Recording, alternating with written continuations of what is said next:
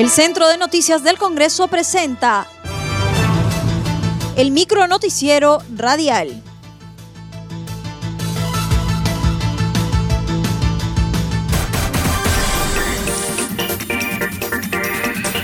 ¿Cómo están amigos? Les saluda Rómulo Vargas. Hoy es lunes 19 de abril del 2021 y estas son las principales noticias del Congreso de la República.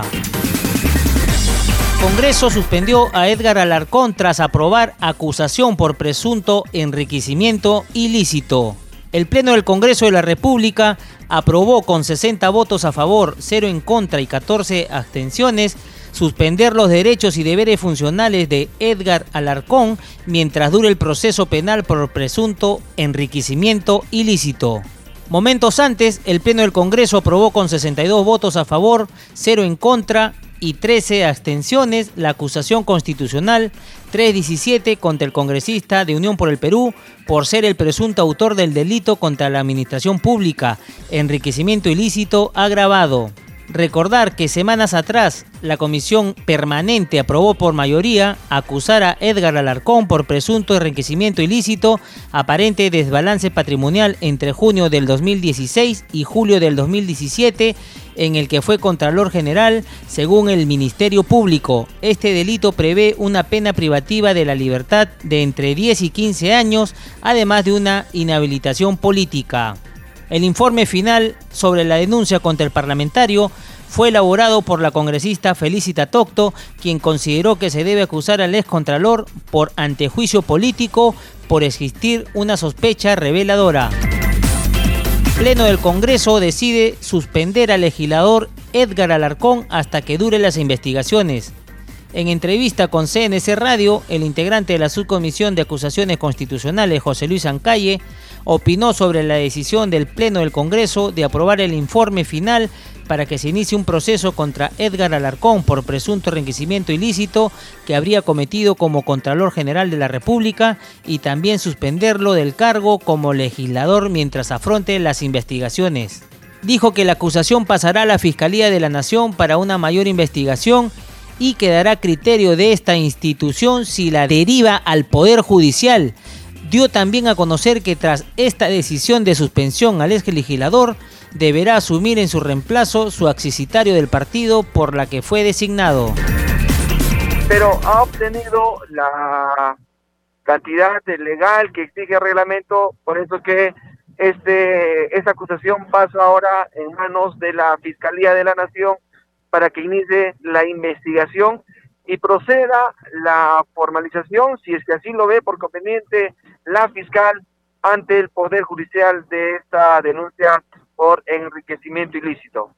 Y ahora no solamente como acusación constitucional que va a ser derivada a la Fiscalía de la Nación, sino también se aprobó para la suspensión del cargo de congresista, por lo que devendría ahora el ascenso del accesitario del partido por el cual fue elegido el congresista Alarcón.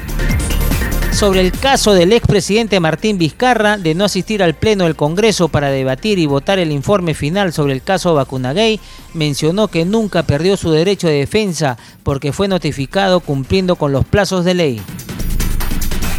No, porque ha sido notificado, tenía conocimiento y no solamente en este en este aspecto que también ha habido una votación para rechazar esa solicitud, sino que la anterior vez eh, indicó sobre una audiencia que tenía con el Ministerio Público, pero no era precisamente en la hora, tenía todo el tiempo para que pueda participar en, ambia, en ambas audiencias, pero entendemos que eso más bien eh, eh, algunos que ya han salido politólogos, algunos doctrinarios, que más bien están buscando mecanismos de obstrucción a que se realice el procedimiento correcto.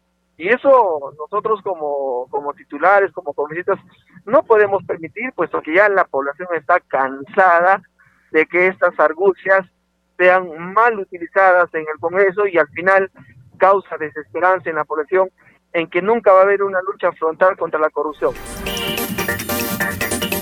Mesa directiva del Congreso declara injustificada inasistencia de Martín Vizcarra y de su abogado defensor. el Pleno del Congreso ratificó el acuerdo de la mesa directiva que califica como injustificada la inasistencia del expresidente Martín Vizcarra Cornejo y de su abogado defensor Fernando Ugaz a la sesión del Pleno para debatir y votar el informe final recaído en las denuncias constitucionales formuladas en su contra. La decisión fue adoptada con el voto de 106 congresistas y con dos abstenciones en la sesión plenaria conducida por la presidenta del Parlamento, Mirta Vázquez Chuquilín. En mérito a lo señalado en el reglamento institucional, la mesa directiva también acordó declarar como válida y con completos efectos jurídicos la notificación efectuada al señor Martín Vizcarra para que ejerza su derecho de defensa en la sesión del Pleno del Congreso que se llevó a cabo donde se debatió y votó el informe final presentado por la Subcomisión de Acusaciones Constitucionales respecto a las denuncias constitucionales formuladas en su contra. Escuchemos parte de la sustentación del informe que propone inhabilitar al exmandatario Martín Vizcarra. Con relación al hecho 2 del caso de Martín Vizcarra, se ha acreditado que el denunciado intercedió para inoculación de su esposa y hermano a través de las declaraciones del doctor Germán Málaga en la audiencia del 22 de marzo de este año en la Subcomisión de Acusaciones Constitucionales. Con relación a ello, tras la pregunta y el interrogatorio que hicimos en esa audiencia, nosotros le preguntamos con relación a la vacunación si esta eh, dosis había sido solicitada o había sido ofrecida al presidente.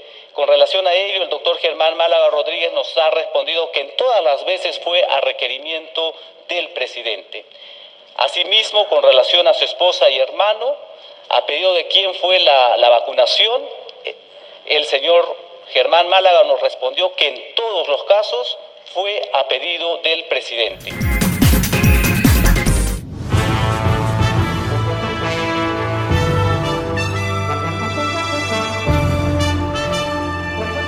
Hasta aquí el micro noticiero radial del Centro de Noticias del Congreso, una producción de la Oficina de Comunicaciones.